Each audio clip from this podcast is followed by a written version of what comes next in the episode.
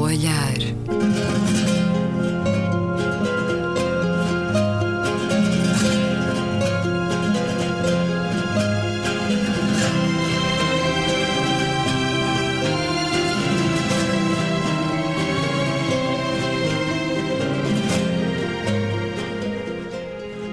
Bem-vindos a um certo olhar. É uma conversa na Antena 2 com Luísa Schmidt, Gabriela Canavilhas, Filipe Duarte Santos e Luís Caetano. Filipe Duarte Santos, professor e investigador, muito obrigado por estar neste programa.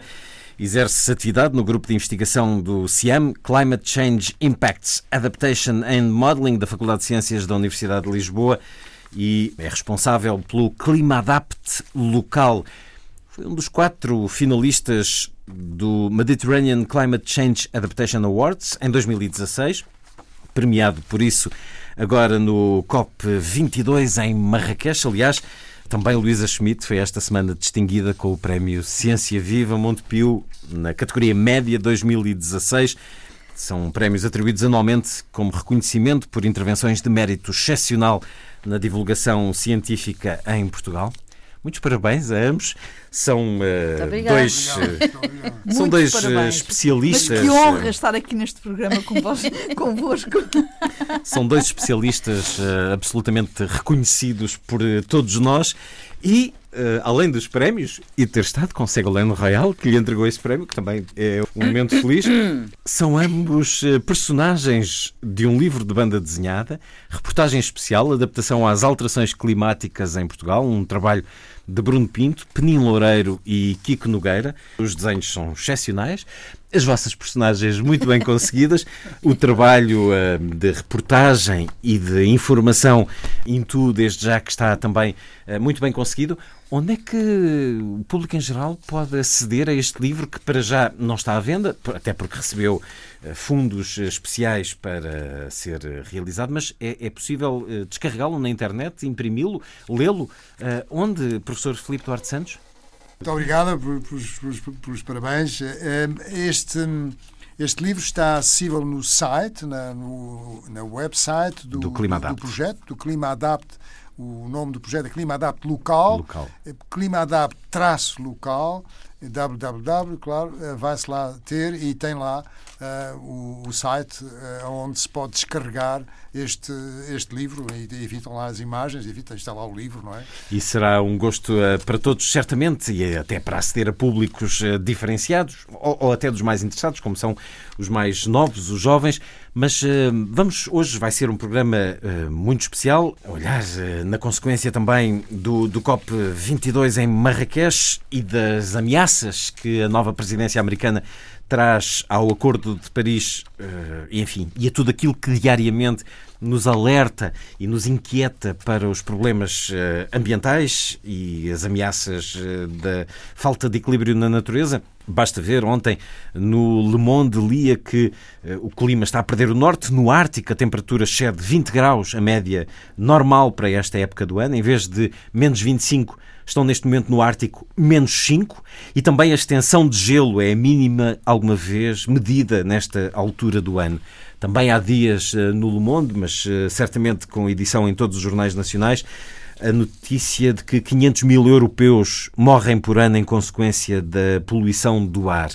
Mas eh, para já, muito importante, até porque há, há ações a acontecerem, nomeadamente uma conferência no próximo dia 30, Alterações Climáticas por onde passa o futuro próximo, e há também uma exposição, Expo 360 graus, uma exposição que vem do COP21 ano passado em Paris eh, e que vai estar agora hum, disponível. Vamos conhecer melhor o Clima Adapt local, professor Filipe Duarte Santos. É um projeto cujo principal objetivo é um, construir uh, 26 estratégias de adaptação para 26 municípios, uh, um município por cada comunidade intermunicipal e é um projeto que uh, leva uh, os técnicos dos municípios, no fundo, uh, o município, a construir essa estratégia. Portanto, é uma, é uma metodologia que foi utilizada pela primeira vez no Reino Unido, mas que nós, enfim, avançamos e criamos outras coisas,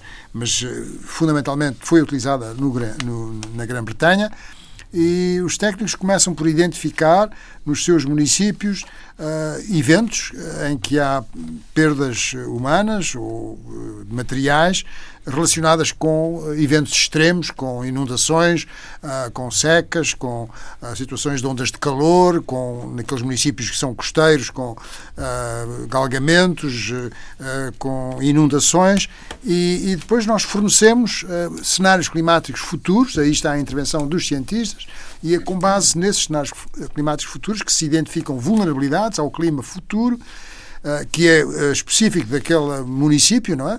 Para esses 26 municípios, aliás, escolhemos municípios, eh, grandes cidades de Portugal, portanto, Porto e Lisboa, mas também pequenos municípios, e é com base nessas vulnerabilidades que depois se estabelece uma estratégia para minimizar os impactos das alterações climáticas no futuro nesse município. Que passa muito pela sensibilização de indústrias, de cidadãos, ou que implica também uma ação técnica imediata de, de contenção? Implica, depois, pôr em prática essas estratégias, mas aquilo que foi uh, inovador no nosso projeto foi uh, o esforço que fizemos, e, e, e a Luísa Schmidt aqui uh, teve uma posição de, de, destaque, o esforço que fizemos de envolver as comunidades ao, nível, ao nível local, portanto, os atores-chave, que é a expressão portuguesa, ou seja, os stakeholders, uh, através de workshops que se fez por todo o país, nas 26 municípios, fizeram-se workshops que uh, em que uh, apresentávamos, dávamos informação sobre o que são as alterações climáticas, quais são as consequências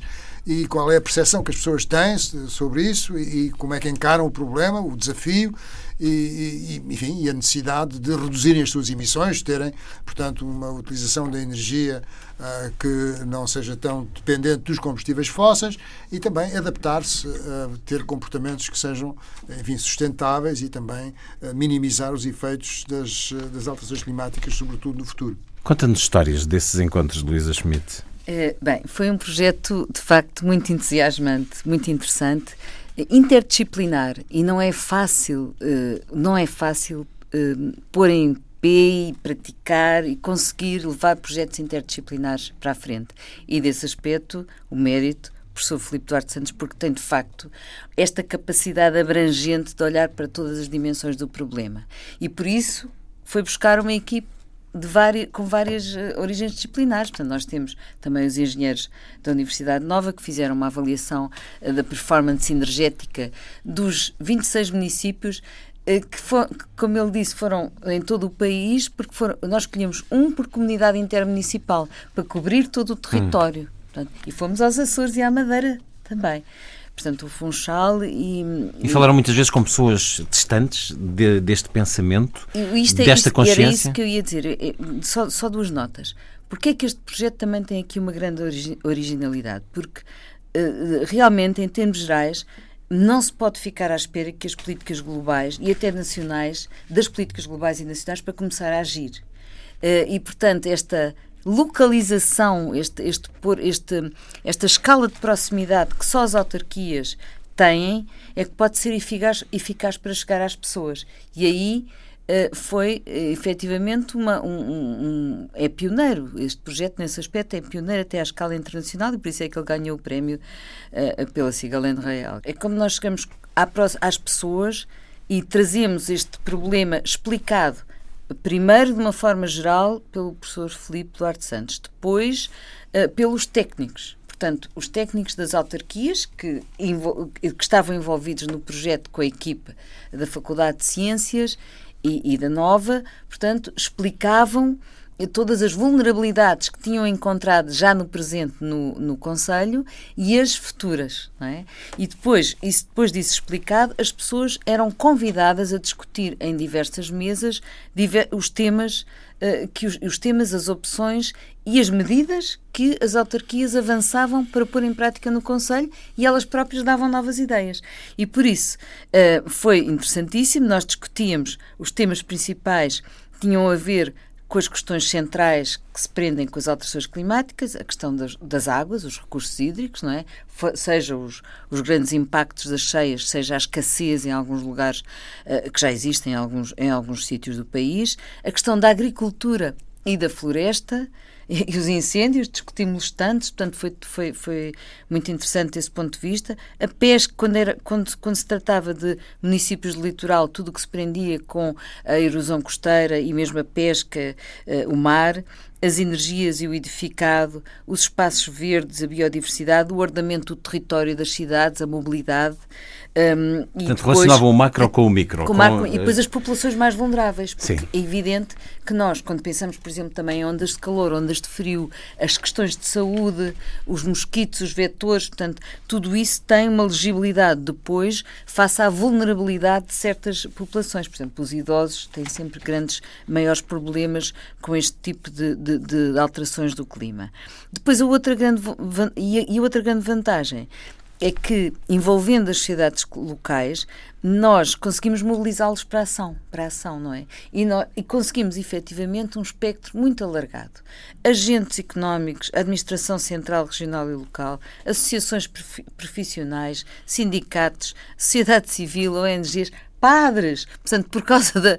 Eu estou a falar dos padres porque eles eram sempre mobilizados, só no Alentejo é que não conseguimos, mas uh, porque, uh, por causa da, da, encíclica Laudato Si, em que o Papa, claro. no fundo, diz. Toma o exemplo. Di, toma o exemplo, exemplo, e diz: vão para a ação, vão uhum. para a rua, vão fazer coisas. Portanto, faz parte da oração. No Alentejo, não porquê? É, é um bocado difícil arranjar padres no Alentejo. Mas isso é uma, é uma Padres do Alentejo. Mas líderes locais. Pá, portanto, é, é, tem, tem, muito que fazer, são poucos. mas, mas efetivamente estes workshops juntaram à mesma, à mesma mesa pessoas com diversas valências e diversas visões com diferentes ideias com, de, de, de, origens sociais completamente diferentes. Grandes empresas, grandes agricultores. Impressionadas no final desses encontros. As pessoas estavam. E depois. Diziam-vos, bom, eu não tinha noção, consciência Exatamente disto. isso. E por outro lado, outra coisa interessante é que eram eles próprios que queriam que iam expor as conclusões do encontro. Hum, não éramos nós. Claro. Portanto, eram eles, portanto, o que ainda, é um princípio ainda pedagógico os essencial. envolvia mais. E depois uma coisa muito importante, por isso é que eu falo da interdisciplinaridade, é que as estratégias de adaptação às alterações climáticas municipais também refletiram aquilo que os municípios e as pessoas locais disseram. E isso é que foi muito interessante e muito inovador, porque é uma maneira de dar feedback às pessoas e das pessoas sentirem estou a participar, mas isto serve para, no fim, a estratégia que agora a Câmara vai aprovar ou que vai assumir, ter também aquilo que eu sugeri ou aquilo com que eu concordei mais. Enfim, as pessoas deram o seu contributo também. Como é que sentes a sensibilidade pública para estas questões, Gabriela? Muitas vezes as questões do ambiente tal como as da cultura, surgem no final dos alinhamentos do telejornal, quase que um picar do ponto da responsabilidade dos média, apesar de revistas, por exemplo, a Visão, a Sábado, fazerem todos os anos um número verde especial dedicado às questões do ambiente. Mas como é que sentes uh, o conhecimento do público uh, ao longo do tempo para esta, estas ameaças, estes perigos que é necessário uh, dar atenção? Por acaso, eu não sei se concordo muito contigo de que uh, seja uma matéria ou uma área que esteja menos presente. Afastada dos médios. Uh, Ótimo. Acho que hoje Uh, diria até há uns 10 anos para cá, 15 anos para cá, cada vez mais as, as, questões relacionadas com o ambiente passaram para a linha da frente das preocupações sociais e até, inclusive, das preocupações que são acompanhadas pelos mídia. Uh, e ainda bem que assim é. E eu diria que, uh, do ponto de vista do acompanhamento no dia a dia, no cotidiano, ele se calhar onde ele é menos acompanhado é nas grandes uh, metrópoles, nas grandes cidades, onde a urbanização de alguma maneira distancia uh, as pessoas da natureza e cria uh, um hiato, uma, um, cria um, um, muro entre as pessoas e, e o seu meio, meio ambiente, porque quer o, mesmo o cidadão menos, menos informado, mas que tem uma ligação com a terra e com a natureza, com a cultura, com a cultura, a agricultura, com, enfim, eh, essa ligação natural e empírica com a natureza, falo acompanhar e sentir de uma maneira natural todas as alterações que se vão fazendo sentir no, no nosso meio ambiente. Uh, e alguém que vive no campo e que convive com todos os pequenos, as pequenas mudanças uh, que se fazem sentir na forma como aquela planta cresce e, e deixou de crescer, ou aquele, aquele alimento se transformava de uma determinada maneira, ou, ou se orientava para o sol de uma determinada maneira, ou a forma como uh, acompanham o crescimento uh, dos alimentos manipulados pela natureza e veem como os alimentos se alteram fruto de, da alteração da natureza, nada como essas pessoas para serem as primeiras a apontar as alterações a da natureza. Agora, outra coisa graças a todos estes alertas e ao trabalho que os cientistas, nomeadamente os meus dois uh, eméritos companheiros de hoje do programa, uh, graças ao vosso trabalho, hoje os jovens, e digo mesmo as crianças, e quanto mais jovens, melhor, estão hoje muito mais alertas do que os adultos. São as crianças que corrigem os pais, são as crianças que chamam a escola a tem tido um papel em importante. primeiro lugar, e são as crianças que são as primeiras a ter uma atitude muito mais proativa relativamente às questões da natureza. Portanto, eu acho que, apesar de, deste ser, enfim, um problema uh, que advém, e não vale a pena aqui gastarmos muito do nosso tempo com as razões, porque todos nós sabemos o que é a transformação do planeta, face à intervenção e, sobretudo, face à interferência do homem na natureza, a partir do momento em que o homem começa a controlar a natureza para poder tirar melhor usufruto dela. Eh, quando ele começa a interferir com a natureza no sentido de manipular a alimentação, a interferir na natureza no sentido de manipular o seu domínio até geográfico para poder melhor uh, uh, controlar o inimigo, enfim, todas essas interferências e manipulações da natureza ao longo de milénios.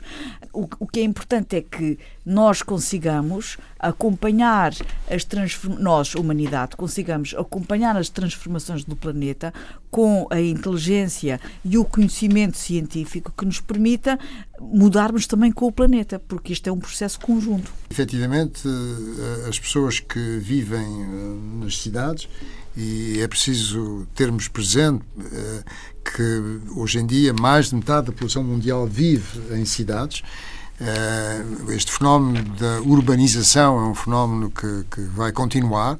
A população rural no mundo, as projeções que se fazem, é de que vai atingir um pico daqui a poucas, poucos anos, uma década, pouco mais de uma década, e depois vai, vai, vai crescer. Uh, apesar do crescimento da população, portanto, isto é uma transformação profunda à escala mundial. Um, e, e, nós, no, no projeto Clima Adapt Local, tivemos eh, uma um, um, um, indício muito claro de, de, dessa diferença, não é?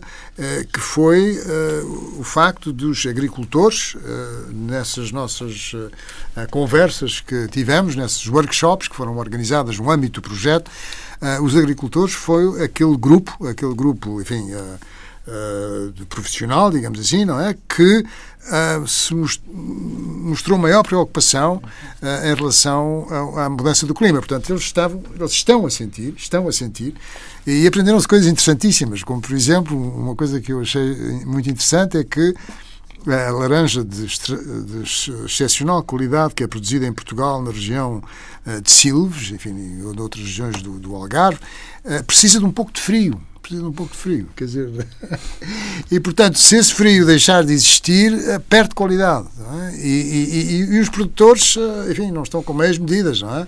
Eh, e podem deslocar-se porque, hum, portanto, há, muitos sinais de que, uh, por exemplo, a apanha da azeitona, não é? Uh, tem que ser feita mais cedo, amadurece mais rapidamente. As sementeiras também. Portanto, as pessoas adaptam-se, uh, os agricultores adaptam-se espontaneamente, quer dizer, porque são bons observadores e vão se adaptando. E o borda d'água acaba por ser um bom indicador das alterações não, climáticas. Uma, uma das coisas curiosas para complementar o que estava a Filipe a dizer, eu lembro-me do entusiasmo dos, eh, dos, eh, dos, dos agricultores no norte porque no, no, Minho, porque o vinho verde estava muito melhor, porque tinha tido mais calor. Portanto, estavam a roubar um bocadinho do calor ao Alentejo. Portanto, mas isto para, isto para dizer que também muitos outros, e isso também foi interessante, já pensavam em novas culturas adaptadas a, a, uma realidade climática completamente diferente e todos eles muito surpreendidos pelo amadurecimento fora do tempo. Uh, enfim, uh, depois também acho que os pescadores, houve pescadores também envolvidos e, e a perceberem alterações também ao nível espécies costeiro. São espécies são diferentes, portanto, é, é, o, é o que estávamos a dizer. Justamente os agricultores e os pescadores são aqueles são os grupos que mais sentem a diferença e já. Agora, portanto, eu também queria sublinhar aqui uma consequência, duas consequências interessantes, que foi o envolvimento dos autarcas. Acho que isso foi muito interessante. Uh, eles, eles, nós conseguimos também que outros não, não, uh, fazer uma abordagem transversal à autarquia. Não eram só aqueles técnicos do ambiente, foram os técnicos transversalmente, os da educação, os das finanças, etc., para envolver a autarquia no seu conjunto e depois os próprios autarcas, que todos eles estiveram neste workshop. Todos eles se envolveram e se manifestaram interesse, e estão a manifestar interesse nesta, nesta estratégia. Uma consequência mais negativa é que se come tão bem neste, neste país que eu engordei 3 quilos, engordei 3 quilos ao cabo Com deste o reconhecimento das, das autarquias. é COP, Conference of the Parties. Estas conferências do clima das Nações Unidas começaram em 1995 em Berlim. Para o ano, o COP23 será em Bonn, Bonn e Marrakech, duas cidades onde já há uma repetição destes encontros. Decorreu há poucos dias em Marrakech, então o COP22 foi bem sucedido este encontro, professor Filipe Duarte Santos? Ou há algo a lamentar de não se ter conseguido?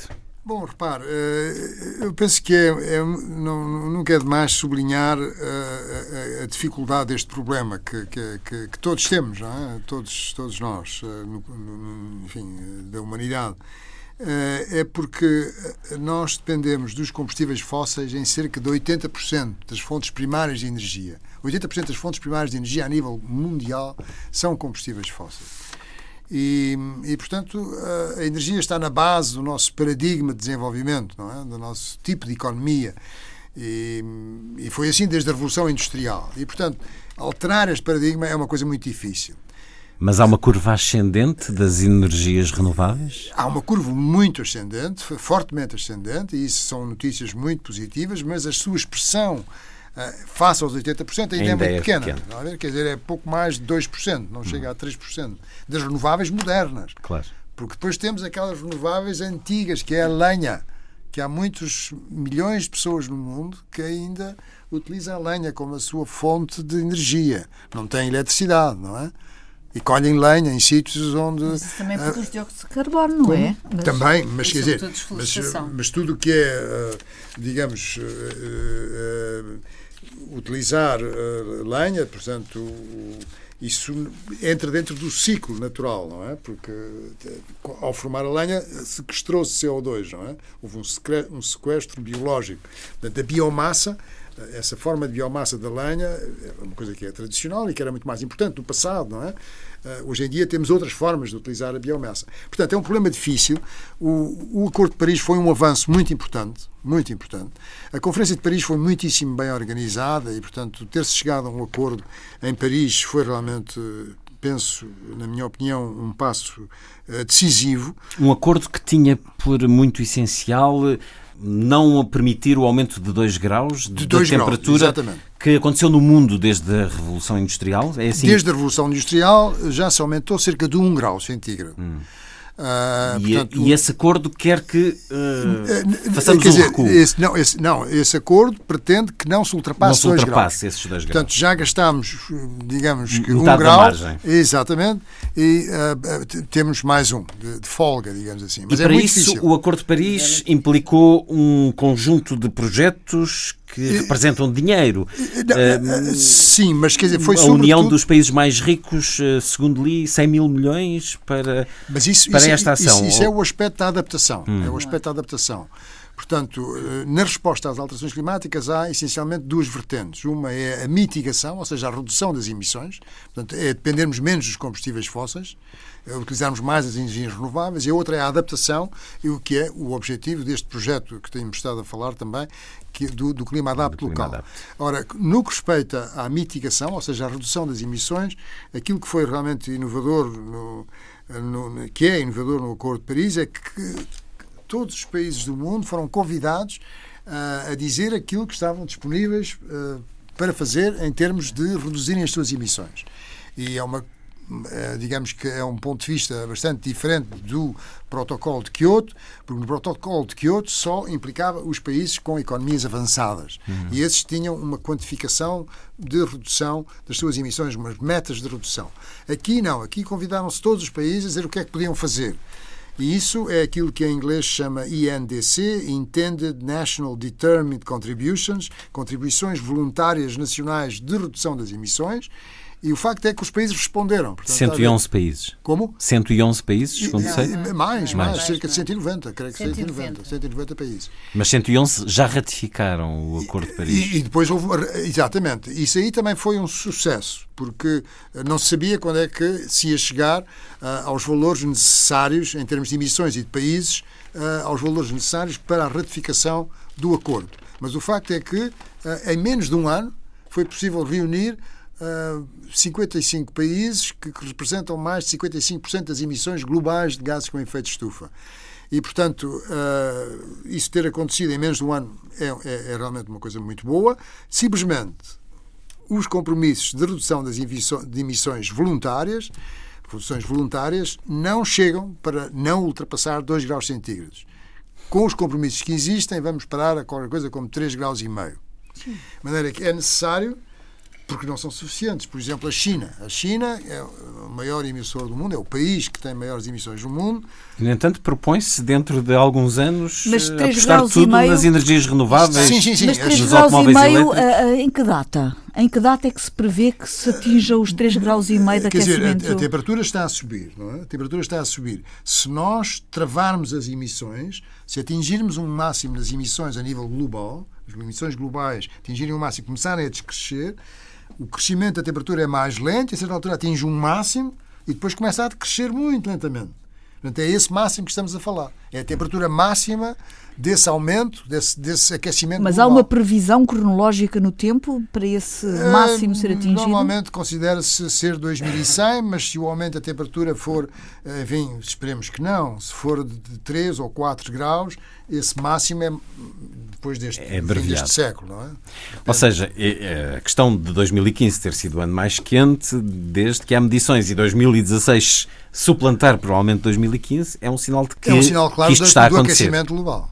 Mas há uma variabilidade climática, atenção. Quer dizer, nós não somos Mas capazes. Mas o gelo, acho que era importante também falar dos de gelo, porque isso é uma das consequências altamente gravosas das alterações climáticas. Exato. Quer dizer, é? o, o, que acontece é que nos polos este, os sinais desta alteração climática estão amplificados. E aquilo que se passa no Ártico é realmente impressionante, porque uh, no Ártico existe uma enorme área de gelo oceânico, uh, enfim, muito maior que a Europa Ocidental. Esta diferença de 20 graus que eu falei no início, isto é imenso. É, é, é imenso. Quer dizer, o, o, e o que acontece é que esse gelo oceânico serve de espelho reflete a radiação, arrefece o planeta. Mas nós quebramos o, o espelho, reduzimos o espelho. O espelho é pequenino, de maneira que reflete menos. O que acontece é que a radiação solar é absorvida pelo oceano, na, oceano na fase líquida, a água na fase líquida. E, portanto, isso, uh, o oceano aquece e aquece a atmosfera. É uma retroação positiva. E o facto é que, na região do Ártico, o aumento da temperatura é cerca do dobro do aumento global. Portanto, uh, estão-se a passar coisas, enfim, mais rapidamente do que aquilo que os cientistas pensavam que se iam, iriam passar. É? E, portanto, enfim, isso é preocupante. Este gelo que, oceânico, quando funde, não aumenta ao nível médio do mar. Mas o gelo que está acima do nível médio do mar, portanto, na Groenlândia e também na, na Antártida, esse sim. E só para vos dar um exemplo que é bastante concreto, uh, pensa-se, os modelos indicam, há sempre incerteza nos modelos, não é? Nós trabalhamos com modelos, em modelos que procuram uh, a melhor aproximação. Uh, simular o comportamento dos sistemas naturais, mas no que respeita à Groenlândia, se o aumento da temperatura média global for superior a 3 graus centígrados, 2 graus é o Acordo de Paris, se for superior a 2 graus, se chegar a 3 graus centígrados, o degelo na Groenlândia é irreversível. O que é que isto quer dizer? Quer dizer que vai continuar a haver degelo durante centenas de anos. Mas ao fim desse tempo, são 6 metros. O nível médio do mar está 6 metros acima do que está Portanto, hoje. isto não é, não, as pessoas podem pensar, bom, mais um grau, menos um grau na temperatura também, mas não, as consequências Não, são não, as catastróficas. são catastróficas. Ouça, vou dar um exemplo muito concreto. O desequilíbrio térmico que existe na atmosfera neste momento, nestes anos, não é, que nós estamos, equivale a cerca três, praticamente três, representar por segundo três bombas atómicas daquelas que foram rebentadas em Hiroshima eh, na atmosfera. Isso é uma ideia Quer dizer, tremenda. portanto, está a ver, o sistema climático está em desequilíbrio, desequilíbrio energético, não é? E, e esse desequilíbrio energético corresponde a um aumento da sua energia, equivalente à energia libertada por três bombas atómicas daquelas que foram libertadas em Hiroshima. Portanto, eh, é, é- é uma coisa real, não é? Quer dizer, o, o planeta é, é realmente muito grande. Para aquecermos o oceano, o oce- o oceano já aqueceu mais de um grau também. é? Para aquecermos a massa do oceano é preciso uma energia brutal. Mas o facto é que a temperatura do oceano aumentou.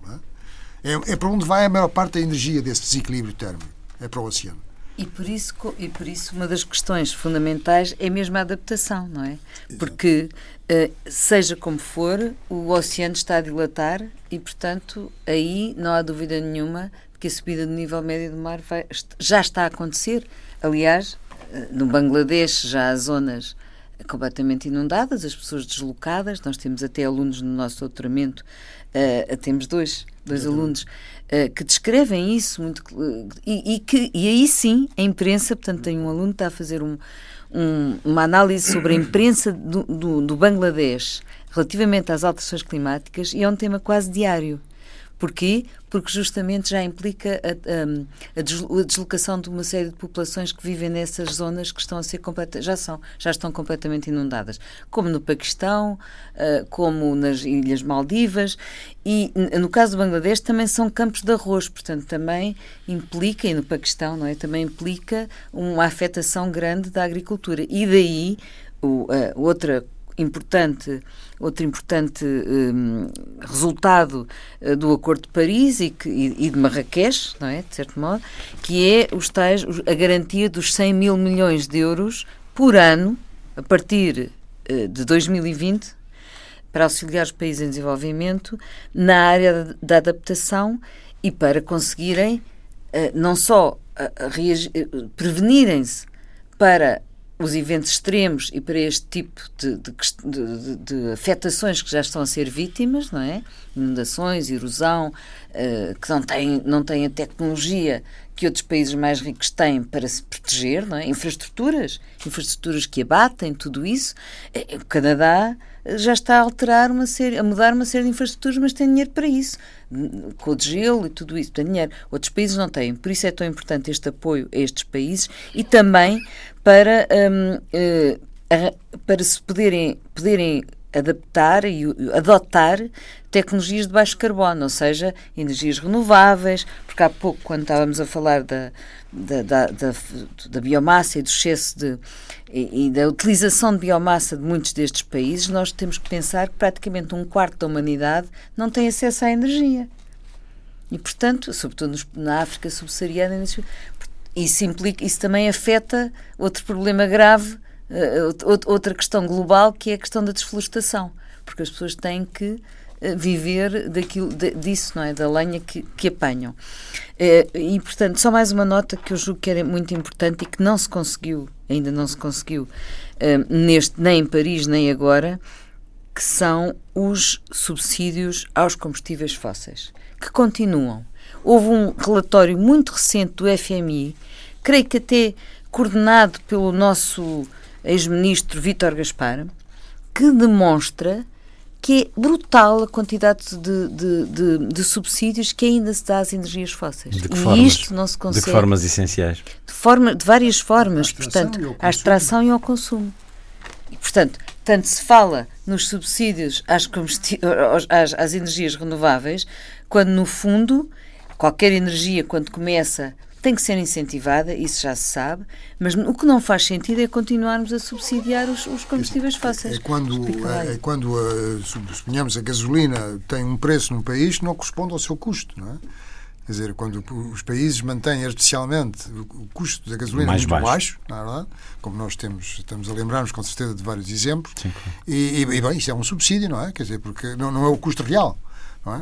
Eh, e, portanto, isso é muito grave. Mas ainda respondendo só à sua pergunta, o que é que na Sim, e, COP22... e continuaríamos com. Exato. É, é o que o principal objetivo da COP22 era, em termos de mitigação, ou seja, redução das emissões, era o, um, regulamentar o processo pelo qual um, as Nações Unidas se vão certificar que aqueles compromissos que os países fizeram de redução das emissões são cumpridos. Porque um país pode dizer que vai reduzir de X, mas, enfim, depois é preciso verificar se realmente reduziu de X, não é? É chamados free rider.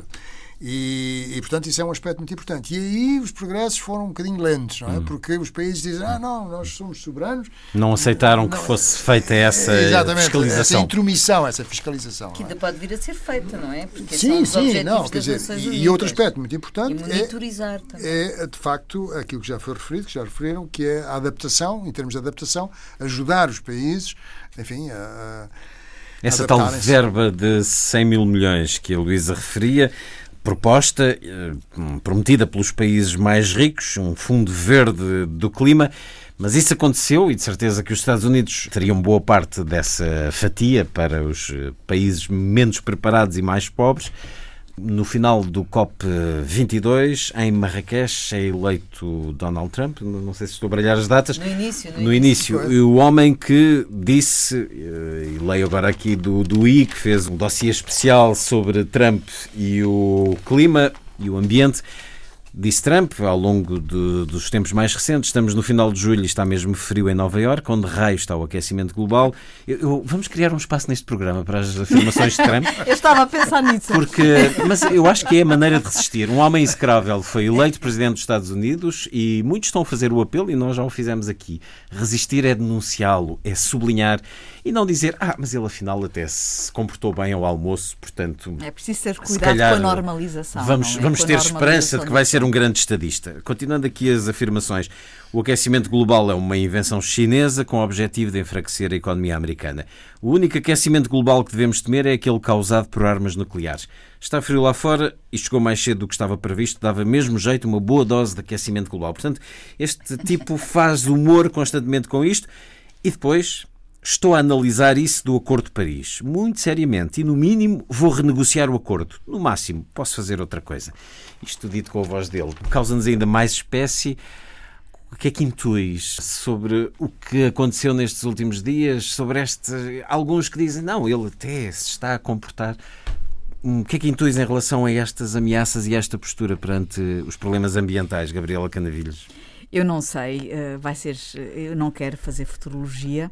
Tudo quanto. Então fala ele, do presente, porque tudo, é esse que é tudo preocupante. Quanto, tudo quanto ele já disse no passado é uh, muitíssimo preocupante e não indicia nada de positivo. Uh, tudo quanto ele pode vir a fazer no futuro irá depender uh, do bom senso que restar, que lhe restar e de, de, da equipa que ele conseguir formar à sua volta e da capacidade que essa equipa tiver de o travar. Para já os nomes dos conselheiros não inspiram também certo. grande confiança. Mas, mas, mas a verdade, no meio disto tudo, é que ele pode fazer a diferença para o pior.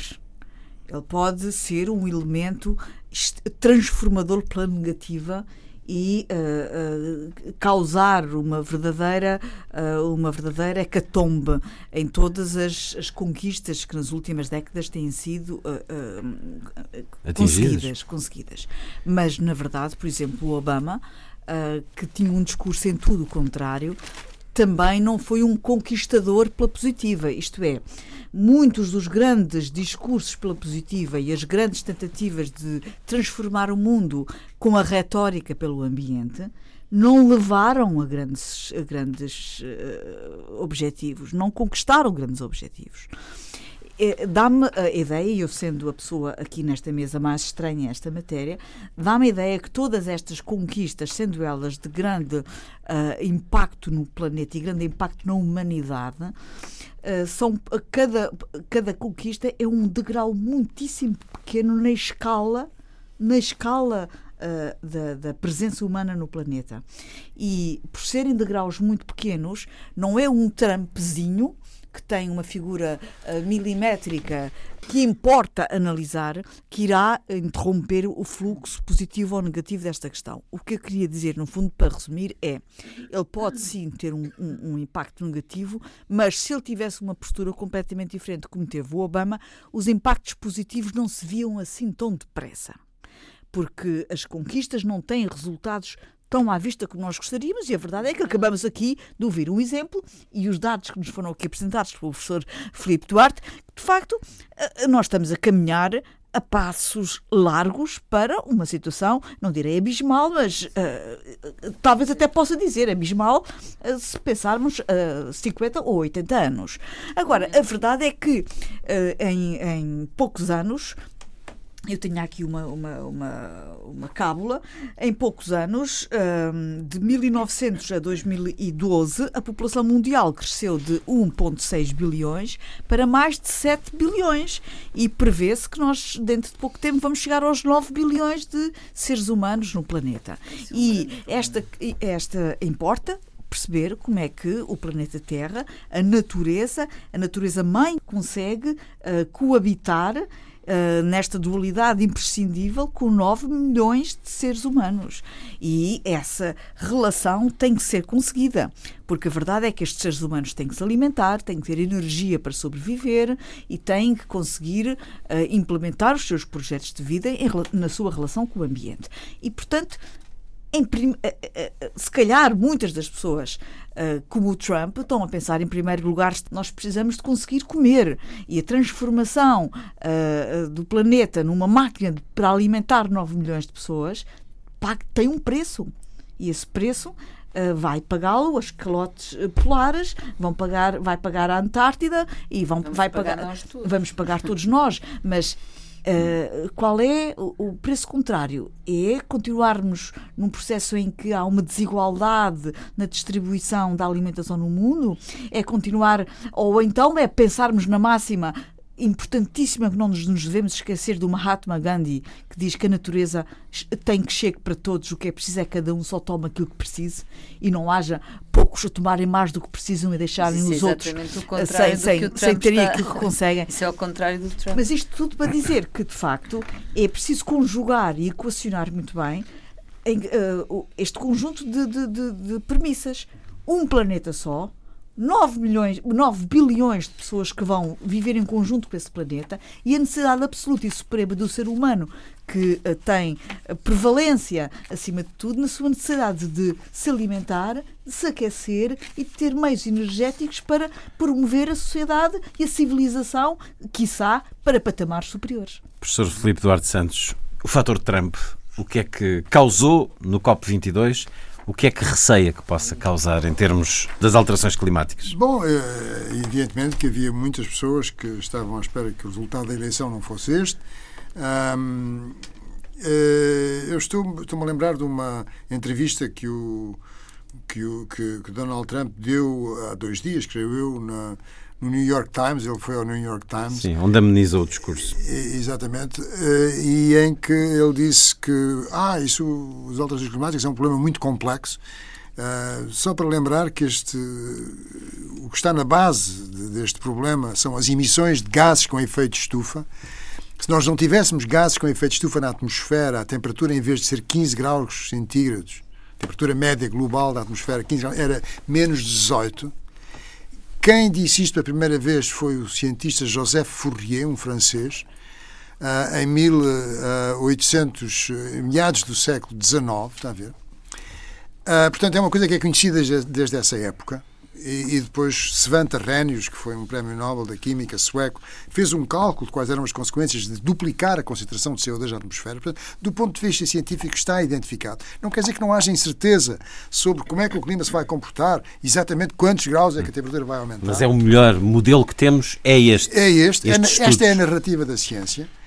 Uh, e uh, depois, uh, enfim, nessa entrevista com, com, no New York Times, o, o Donald Trump repetiu variedíssimas vezes, but I have an open mind, não é? Quer dizer, tenho uma...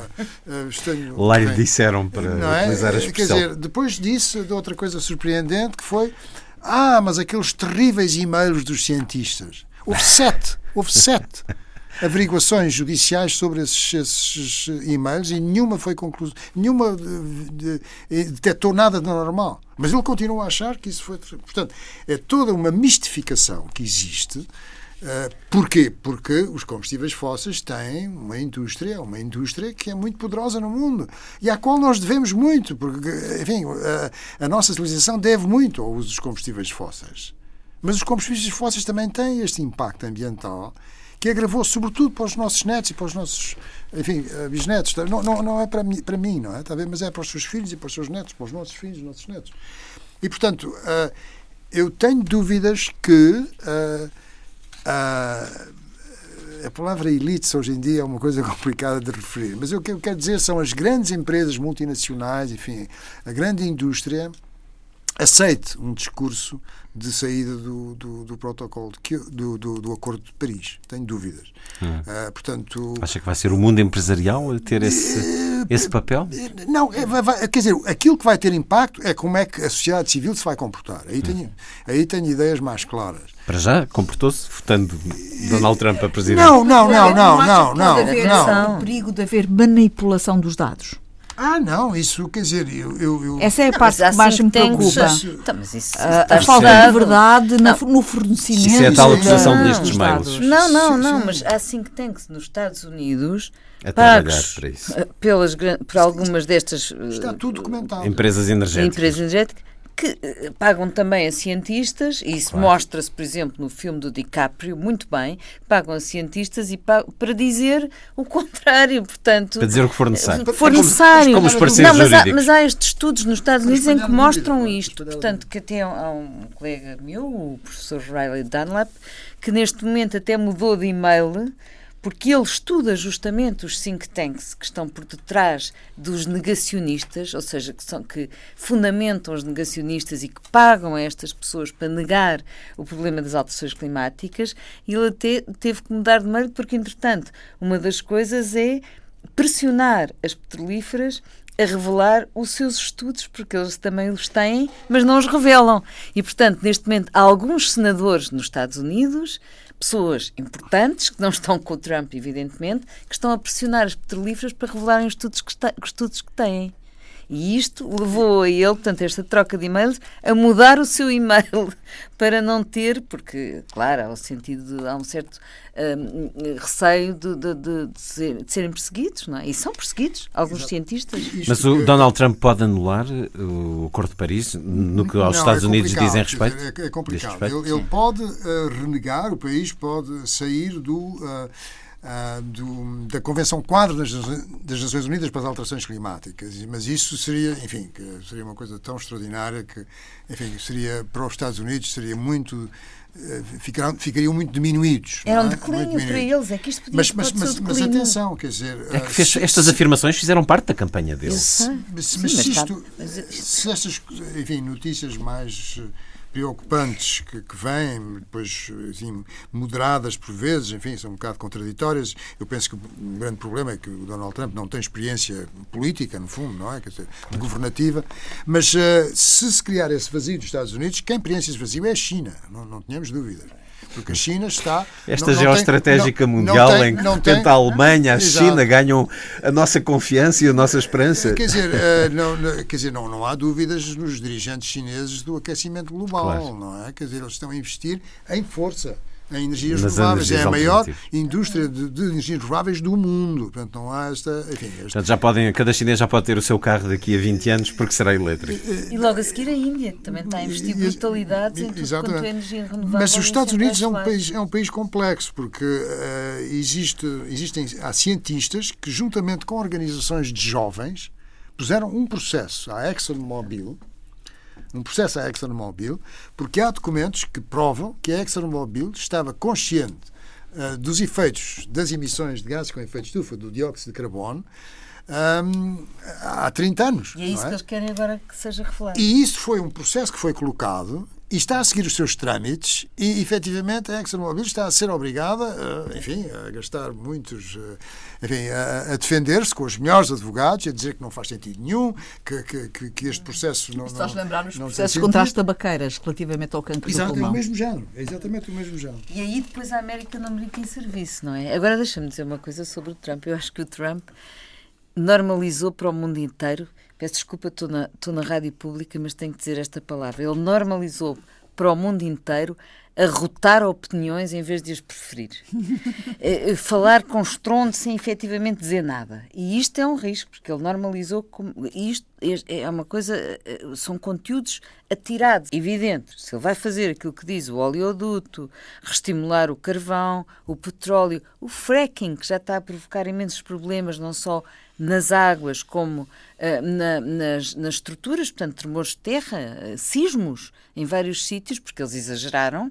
Não é? A América é muito grande, mas eles exageraram no fracking e, de facto, neste momento há imensos problemas de tremores de terra em vários sítios do- do- do- dos Estados Unidos.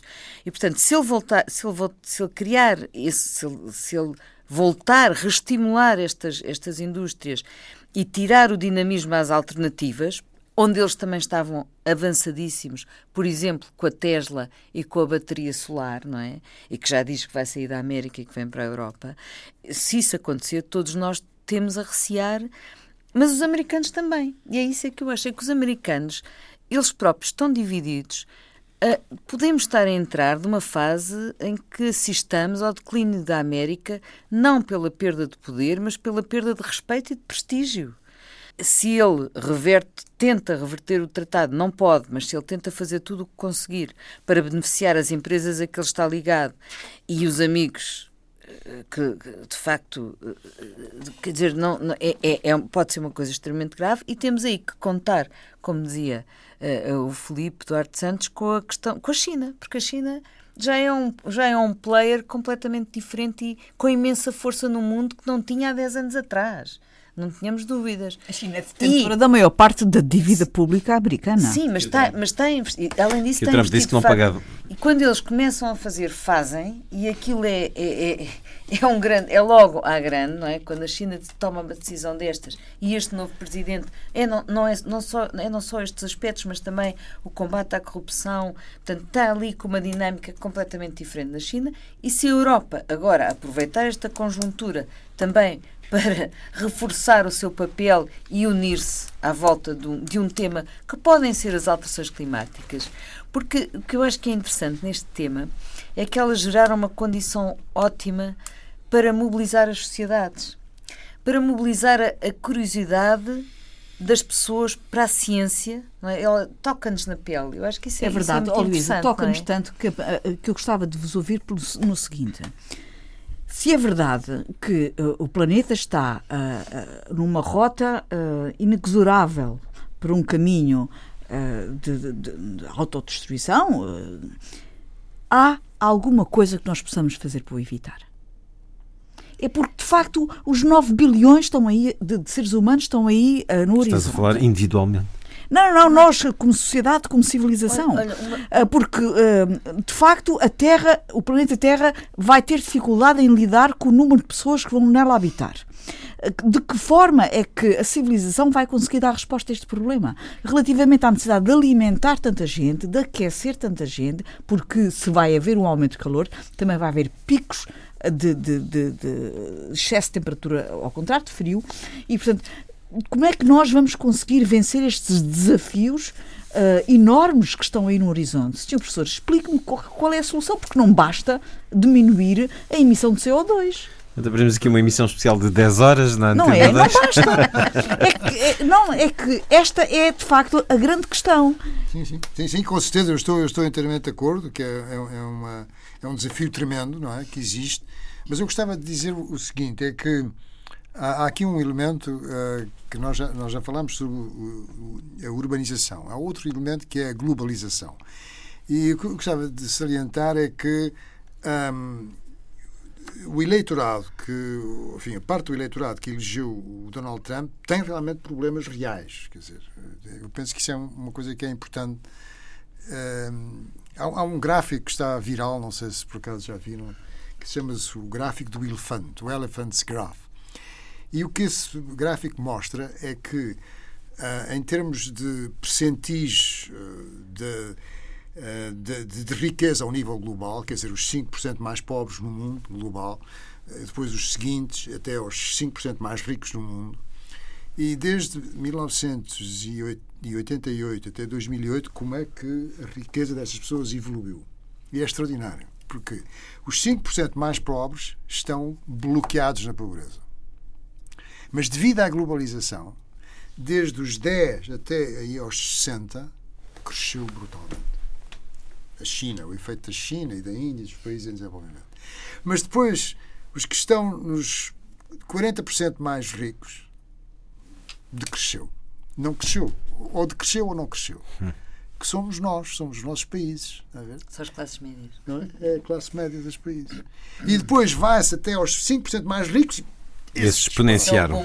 É por isso é que faz a forma de um elefante. Ver? Faz a forma de um elefante. Uma parte da classe média americana, daqueles estados que eram muito, tinham uma indústria pesada forte, é que elegeram o Trump. Portanto, é um problema real, assim como é um problema real em França e como em Inglaterra e no nosso país, não é? Quer dizer, é um problema real dos países com economias mais avançadas em que uh, as classes médias não, não, estão a crescer de modo nenhum comparado com, com, com o crescimento que é. Portanto, uh, como é que isto se resolve?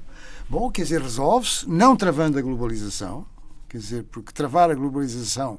A globalização está a fazer a convergência entre os países com economias avançadas e os outros e regulando a globalização de modo que não desfavoreça de, tal, de maneira tão acentuada uh, os nossos países com economias mais avançadas. Mas, quer dizer, é muito difícil, não, não tenho nenhuma receita. De cometer o excesso. Há pouco a Luísa uh, chamou-me a atenção e mostrou-me um gráfico muito interessantíssimo sobre uh, o quantidade, a quantidade de planetas que seria necessário para, para manter o nível de consumo.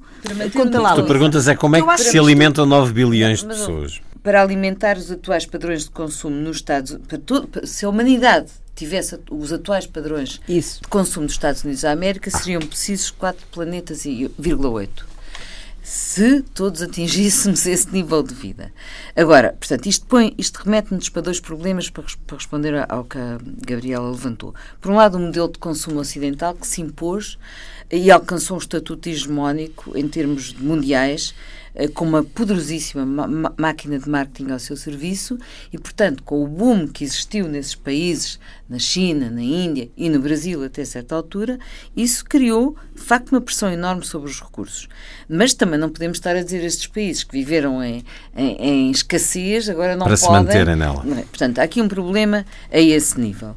Agora, é preciso, acho que aqui, duas, há aqui dois ingredientes fundamentais. Por um lado, nós temos que aproveitar e não tentar escapar ao, ao pessimismo do discurso dos limites, de modo a levarmos a sério a situação. E isso eh, não, eh, há sempre a tendência para adiar, para escapar, para não pensar, e, e não, não pode ser porque nós temos que, que nos lembrar aquilo que dissemos já aqui neste programa, que enquanto nós estamos aqui no nosso cantinho, estão pessoas a fugir já, há imensos refugiados climáticos, há pessoas a sofrer imenso já com, com os problemas da seca, com as inundações, com tudo. Isso é uma das coisas, é, portanto, vamos precisar do pessimismo do, do, do, discurso dos limites e vamos precisar também do otimismo do discurso da, da ciência. Porque eu acho que a ciência e a tecnologia também nos vão ajudar a encontrar algumas soluções que vão ser fundamentais. Não sei se estás de acordo comigo, mas então, temos de ter um equilíbrio entre as duas coisas. E há aqui uma necessidade. Gostei imenso formulação. Sim, mas, mas, portanto. O equilíbrio é, uma... é sempre o segredo. Não, e, é uma, e, e, e, e temos, aqui uma oportunidade temos e temos que consumir menos, sem dúvida alguma, mudar os nossos padrões de consumo. Agora Mas que está a chegar o Natal, fica aqui não. esta afirmação sublinhada. temos que consumir menos. Consegue-se ativando uma cultura pública de ciência e, em simultaneamente, uma cidadania muito mais informada e é possível fazer e já há imensos exemplos uh, interessantíssimos no mundo de transição, pessoas que vivem de outra forma, que pensam de outra maneira e que estão mobilizados um, para um, este problema, este e outro. Portanto, nós estamos a falar dos alterações climáticos, que é de facto o grande, o grande chapéu de vários outros de vários outros problemas globais, mas que têm a ver com a escassez da água, com a questão dos oceanos. Portanto, é um sem número de, de, de problemas que nós temos todos que encarar e que é possível mobilizar-nos para eles e, além disso, é, é fascinante porque é extremamente curioso olhar para estes dados científicos. Chegamos ao fim do nosso tempo. Não é um aviso catastrofista, é o programa que atingiu o seu limite. Tempo só para vos pedir, eh, na melhor síntese possível, eh, que façam o convite para visitar esta exposição Clima Expo 360. É uma criação original da Universcience de Paris, que aborda o tema das alterações climáticas causadas pela emissão dos gases com efeito de estufa. Uma exposição profundamente pedagógica para todas as idades. Vai estar no Museu Nacional de História Natural e de Ciência, ali na Rua da Escola Politécnica em Lisboa, de 30 de novembro, portanto, da próxima quarta-feira até 28 de fevereiro. Também nessa quarta-feira, esta conferência, Alterações Climáticas, por onde passa o futuro próximo. É de entrada livre a conferência? A conferência é de entrada livre. Auditório começa... Manuel Valadares, também no Museu Nacional de História Natural. Começa às 14h30 e vamos ter uh, dois cientistas franceses, uh, o, o professor Filipe Duarte Santos e a professora Júlia Seixas, que uh, nos vão falar, no fundo, que futuro, não é? Alterações climáticas, uh, que futuro próximo. E, e, acho que é, uma, é, ao mesmo tempo vamos ter a abertura da exposição que se Fala-nos chama da exposição. Clima, o que é que, Clima que é que Expo 360. É Esteve na, no, em Paris, no COP21 foi justamente uma, uma criação da Uni, Universe Science, da Ciência Atualité. Isto é uma, uma parceria com a Embaixada de França, a Universidade de Lisboa, o nosso programa uh, de doutoral das alterações climáticas, uh, temos o apoio da Agência Portuguesa do Ambiente, enfim, uh, é uma. O museu, claro, evidentemente, o Museu de História Natural, e a ideia é apresentar uma série de painéis e também de, de filmes. Uh, sobretudo em quatro vertentes: as alterações climáticas, o seu diagnóstico e os principais impactos, as causas e a responsabilidade humana nessas causas, os cenários, os cenários de, de, das emissões de gases com efeito de estufas e evolução do clima, e também soluções e medidas preventivas. E temos uma parte que está a ser preparada pelos alunos do doutoramento das alterações climáticas sobre Portugal com os fenómenos extremos e com alguns eh, casos mais interessantes e estudos que têm, que têm decorrido em Portugal. Continuaremos a ouvir-te, Luísa Schmidt, continuaremos a escutá-lo sempre, professor Filipe Duarte Santos. São dois dos grandes especialistas uh, no que às temáticas das alterações climáticas e do ambiente diz respeito. Gabriela Canavilhas, Luísa Schmidt, Filipe Duarte Santos e Luís Catano, foi um certo olhar a si. Obrigado por estar com a rádio. Muito obrigado por ter vindo, professor Filipe Duarte Santos.